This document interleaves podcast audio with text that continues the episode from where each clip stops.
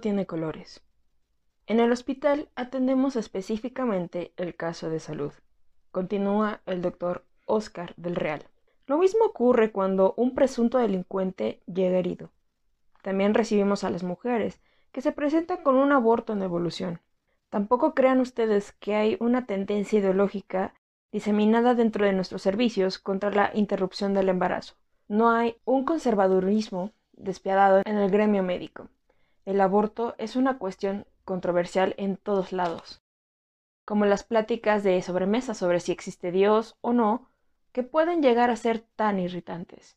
Por otro lado, en los servicios de salud no hay colores. La salud no tiene color ni ideología. Pensamos más en términos científicos y de salud que en términos ideológicos. Y les voy a poner el ejemplo del programa de salud reproductiva, que tiene varias vertientes. Ayuda a la mujer en salud perinatal, salud clínica, salud familiar. En el resto de Baja California tenemos la cobertura más alta de todo el país de mujeres en edad fértil, con métodos de planificación familiar, el 79%.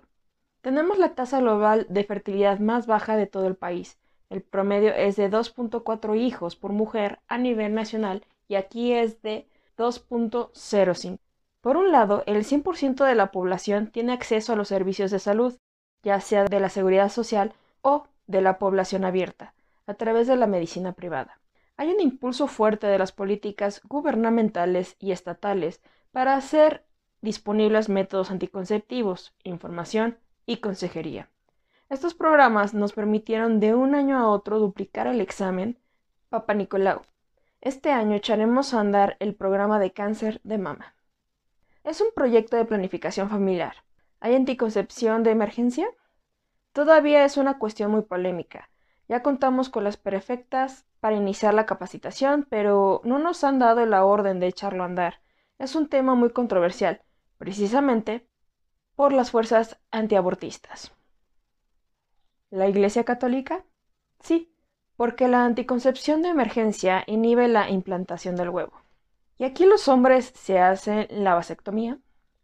No son muchos, pero si hacemos con cierta frecuencia jornadas de vasectomía sin bisturí, que son gratuitas y realizamos algo así como 300 intervenciones al año. Volviendo a los médicos, doctor, ¿nunca ha sucedido que un médico reprenda a un paciente, mira tú, pecadora, tú te lo buscaste, y le eche una filípica? Jamás, al contrario, hay solidaridad con las mujeres. Sin embargo, viene una niña pidiendo un aborto al que tiene derecho y todos ponen el grito en el cielo. Cuando usted fue director, ¿tuvo algún caso en que peligrara la vida de la mujer y que decidieras hacerle un aborto? Sí, tres o cuatro. ¿Y no recurrió al Ministerio Público? No, porque eran casos de daño en el corazón que hacían que la paciente no soportara su embarazo, o cáncer y leucemia, y el bebé habría tenido malformaciones por la quimioterapia. Aquí en Mexicali, ¿los médicos que hacen abortos han sido perseguidos? Pienso que no. Por lo menos no recuerdo de denuncias expresas en los periódicos. Probablemente solo uno ha sido señalado a lo largo de 10 o 15 años. Nos despedimos del doctor Oscar de Real. Obviamente se trata de un hombre bueno, comprensivo y dispuesto a escuchar todo lo opuesto a Astor. La prepotencia de los jóvenes funcionarios que creen que ya le hicieron es apabullante. Salgo reconfortada por esta entrevista con un hombre conciliador e inteligente, Oscar de Real. Abel y yo nos dispusimos a ir a la Procuraduría de Justicia del Estado a entrevistar al procurador Juan Manuel Salazar Pimentel. Esperamos un rato en la antesala con Liliana Plumeda, Socorro Maya y Silvia Resendiz Flores. Nos ofrecen refrescos. Silvia Resendiz Flores está que trina por la espera. Mujer de mucho carácter, parece una tenista soleada. Sus saques están en su carácter y nunca se elevó una bola. Bajo su pelo corto, su ceño fruncido y sus fuertes rasgos demuestran su carácter. Esperamos, esperamos, y Silvia se impacienta. También Isabel Bericat es contundente. Finalmente, advierten con cautela y amabilidad que el procurador no está en Mexicali y por lo tanto no podrá recibirnos. ¿Queremos ver a alguien más? ¿Pueden servirnos en algún otro trámite? ¿Otro cafecito? ¿Tenemos transporte para ir al aeropuerto? Una secretaria nos cuenta aquí en confianza que el procurador no tiene hijos, y se llevó personalmente a Paulina y a su madre a hablar con un sacerdote, quizás se deba a una razón íntima y familiar, además de religiosa, claro está. Pero si la religión católica lo permite y el penalista Ruiz Cruz afirma que aún el derecho canónico consiente el aborto en caso de riesgo para la vida de la madre o por violación, el celo del procurador Juan Manuel Salazar Pimentel resulta totalmente fuera de lugar, le comentamos Isabel y yo. Estoy de acuerdo.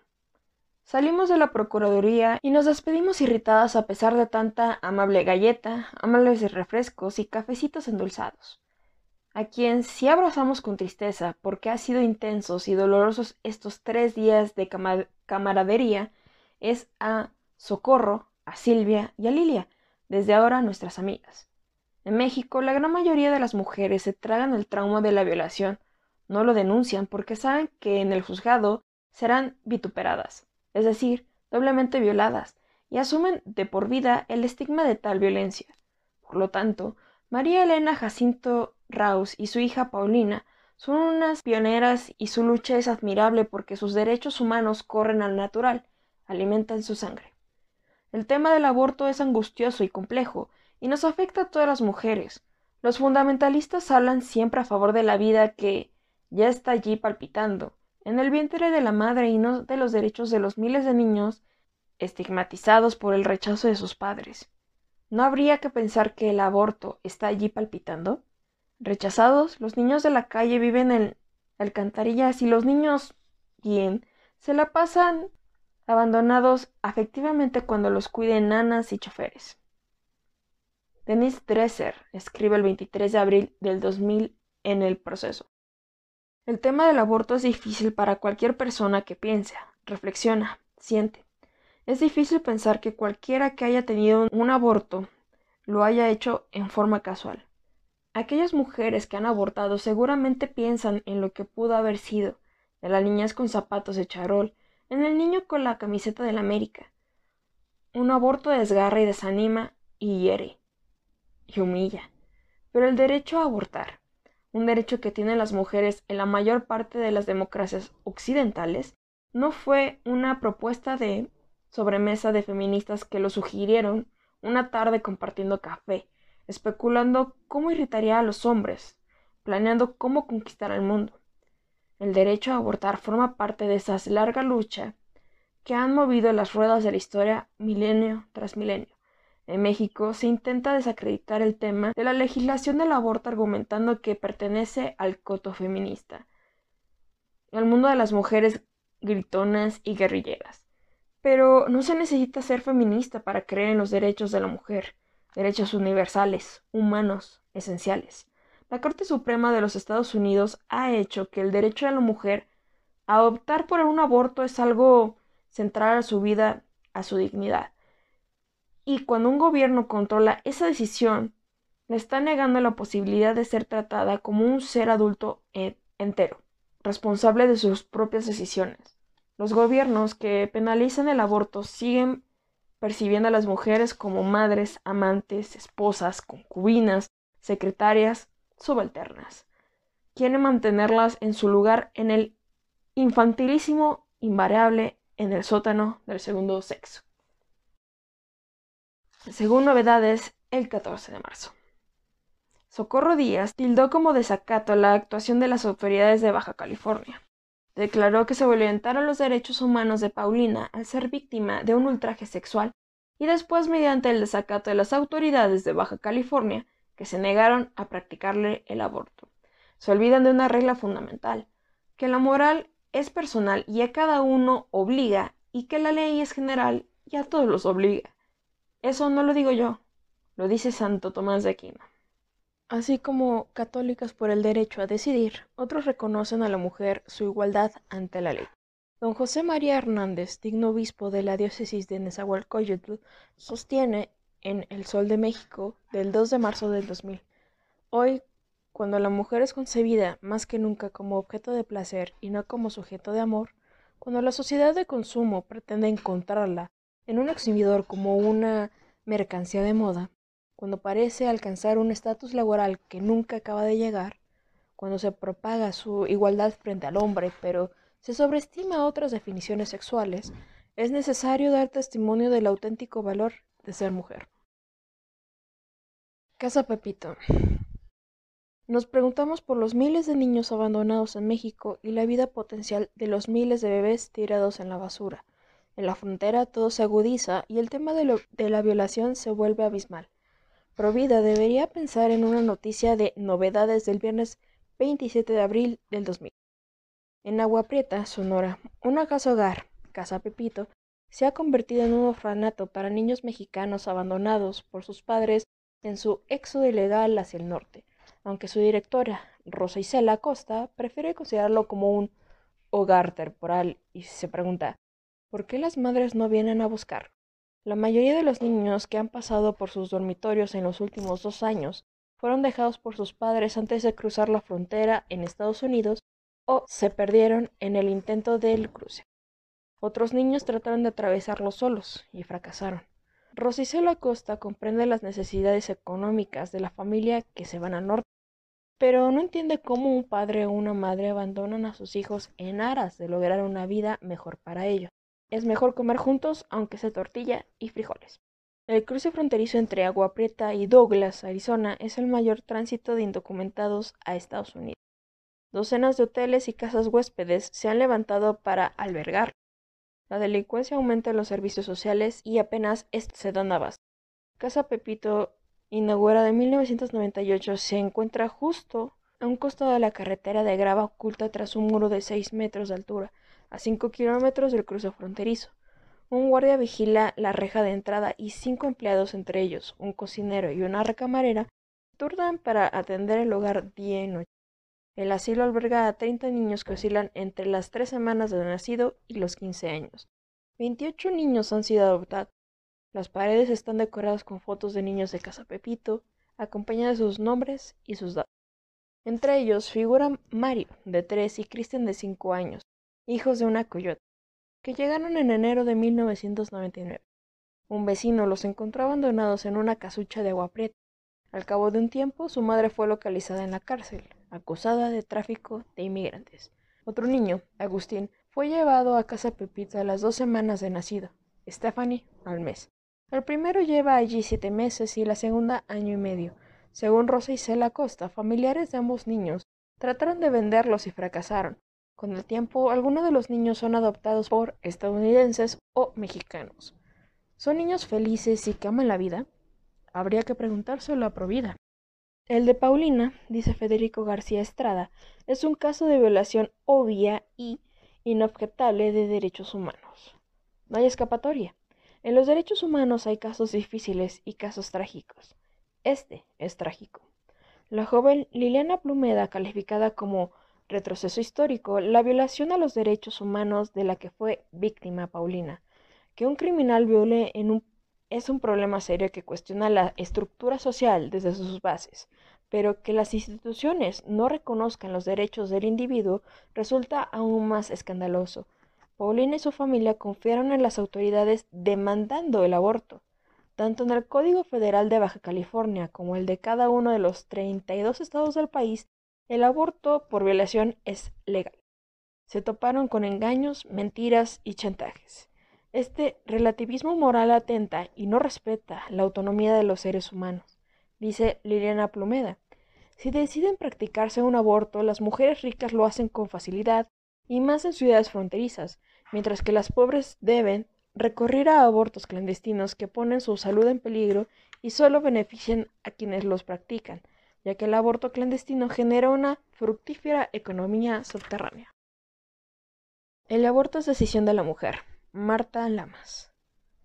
Jorge Alberto Cornejo, en la jornada del 25 de abril del 2000, reporta que el obispo de Tijuana, Rafael Romo Muñoz, que se ha reformado el marco legal vigente en Baja California para prohibir el aborto bajo cualquier circunstancia, y que el gobierno del Estado establezca el compromiso legal de velar por la seguridad y la educación de los niños que pudieran ser productos de una violación.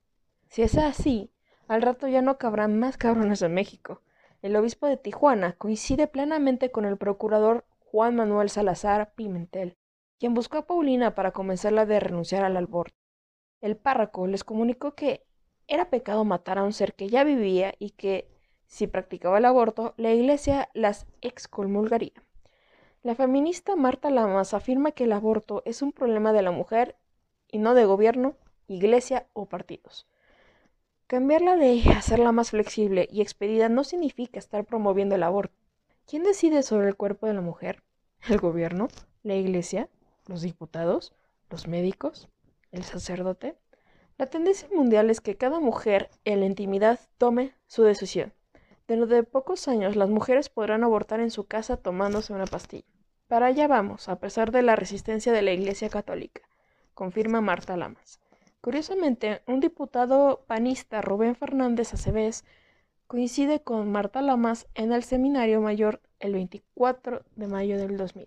Dos pastillas con un vaso de agua en medio de la declaración de la mujer violada son suficientes para evitar las posibilidades de que exista un embarazo no deseado, para evitarlo, no para interrumpirlo. Y al evitarse el embarazo no deseado, producto de una violación, se evita el aborto y el debate sobre el tema, que igual se aplica al gobierno que a los médicos del Hospital General de Mexicali o la flamante agencia Changarro, especialista en delitos sexuales. La defensa del Estado laico. En México, la única opción que tenemos es la defensa del Estado laico. México es un país plural en el que coexisten varias religiones y el número de laicos es cada vez más numeroso. Nuestro Estado garantiza la existencia de todas las creencias religiosas. ¿Puede la jerarquía católica conferirse la representatividad absoluta de la sociedad mexicana? El respeto a la libertad de creencias consagrado en la Constitución se extiende a la sexualidad y la reproducción, incluyendo el aborto. La decisión de tener todos los hijos que se desee de manera libre e informada está garantizada por el artículo 40 constitucional. ¿De qué democracia estamos hablando si las mexicanas, según su clase social y el estado en el que viven, tienen distinto acceso a la salud pública. El grado de injusticia social contra las mujeres más pobres de nuestra sociedad es enorme. Son ellas las que tienen menos información y arriesgan su vida. Dice Marta Lamas que a una chava clase mediera no le hubiera pasado lo que a Paulina, porque la habría llevado a San Diego y abortar en media hora. Gire, Católicas por el Derecho a Decidir y otras organizaciones feministas han defendido siempre la idea de aumentar los servicios de salud reproductiva y difundir la información sobre derechos y salud sexuales y reproductivos. Católicas por el Derecho a Decidir tienen una actuación admirable. En 1987, en el cuarto encuentro feminista latinoamericano y del Caribe, en Tasco Guerrero, fue fundamental su apoyo cuando acordó continuar la lucha por la despenalización del aborto y desmitificar la culpa que por haberse practicado alguno supuestamente debían sentir millones de mujeres cristianas. Las reglas de la vida y John Irving. Según el escritor norteamericano John Irving, crítico del fanatismo del movimiento Provida, cuya novela Los Príncipes de Maine se transformó en la película The Cider House Rules, las normas de la Casa de la Sidra, que él mismo convirtió en guion de película sobre el aborto y en México se exhibió como Las reglas de la vida. Causó una honda impresión. La película enseña que el aborto puede practicarse sin mayores consecuencias. John Irving hizo un reconocimiento público de la ayuda que recibió de la Planet Parenthood Federation of America y de la National Abortion of Reproductive Rights Action League, dos de las organizaciones que protegen el aborto en Estados Unidos y en el resto del mundo.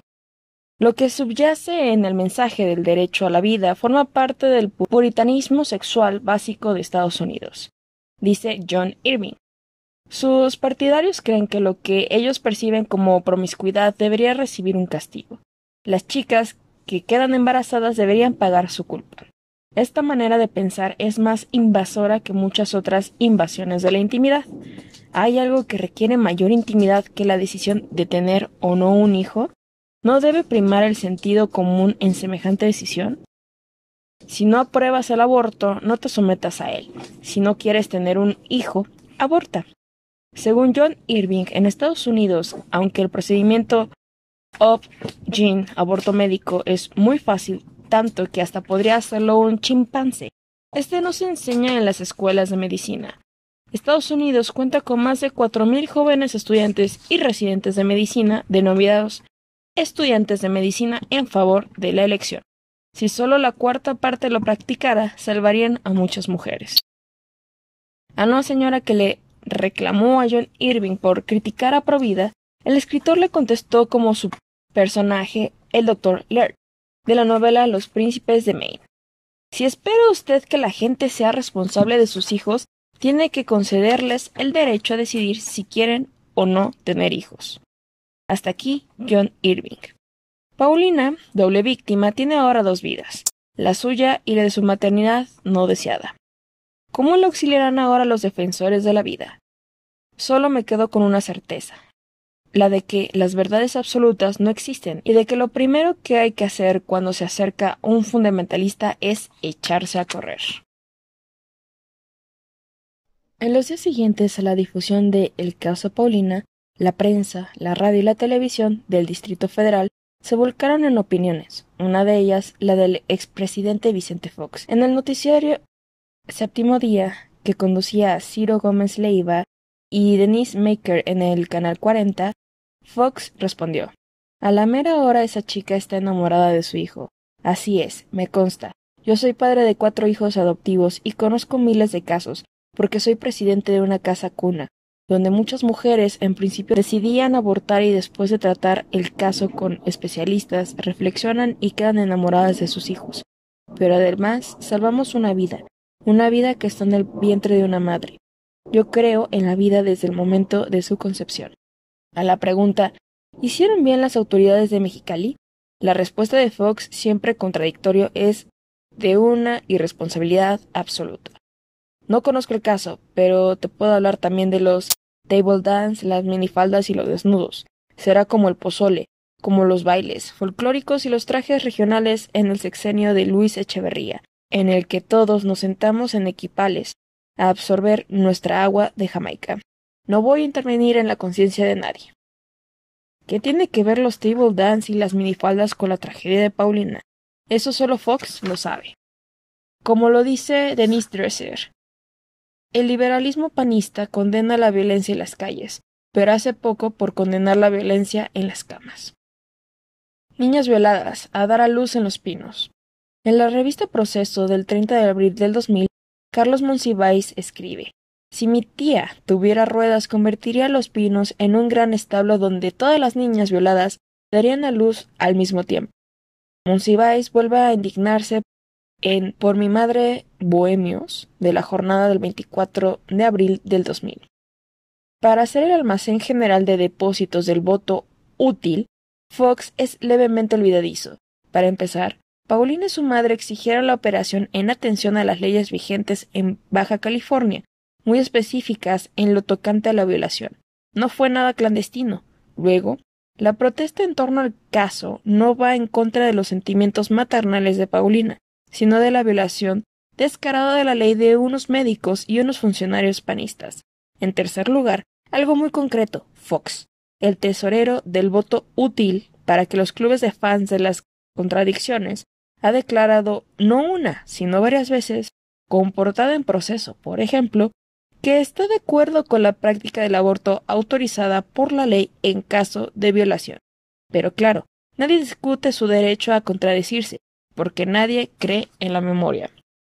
El 10 de abril del 2000 en The New York Times, Julia Preston publicó la, la violación de una adolescente mexicana revive la discusión sobre el aborto.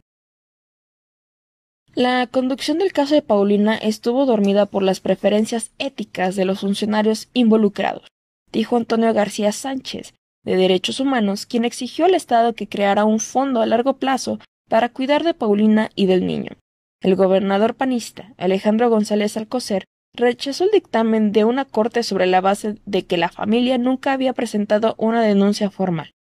Funcionarios estatales han ofrecido ayuda a Paulina, solo si entrega al bebé para su adopción, algo a lo que su familia se muestra renuente. Según las leyes de Baja California, Paulina, como víctima de violación, podía haberse sometido legalmente a un aborto en el curso del primer trimestre de, su embarazo.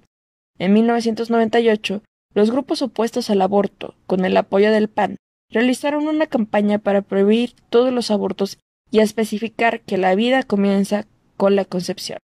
La legislatura estatal, sin embargo, no aprobó la medida. Como lo dijo Jaime Sánchez Susarrey en Reforma el 5 de abril del 2000. En el caso del PAN, lo sucedido en Baja California es particularmente preocupante, porque en los hechos equivale a operar como si el derecho a la vida hubiera sido elevado a rango constitucional.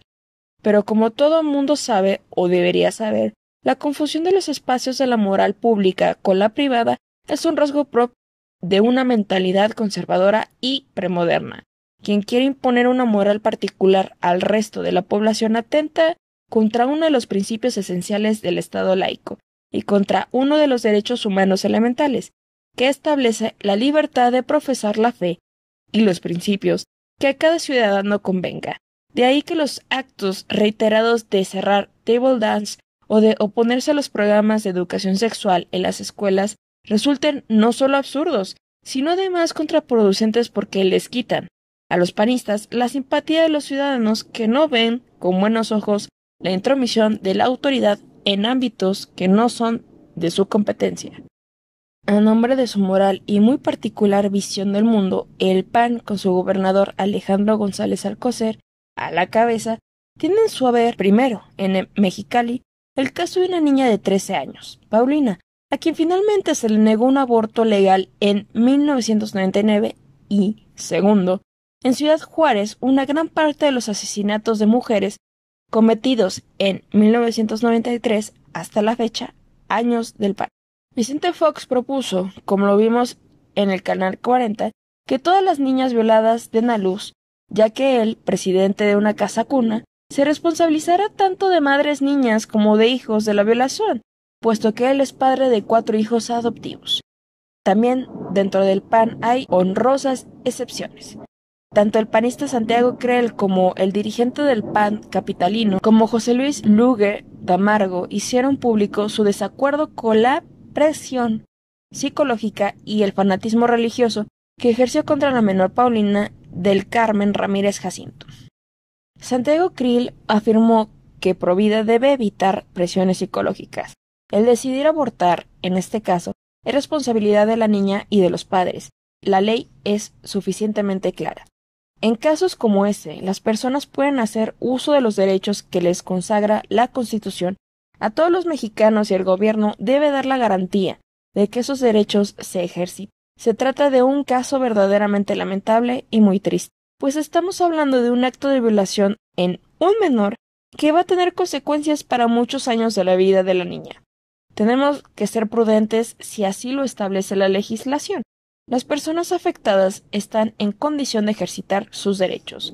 Ellos son quienes deben decidir.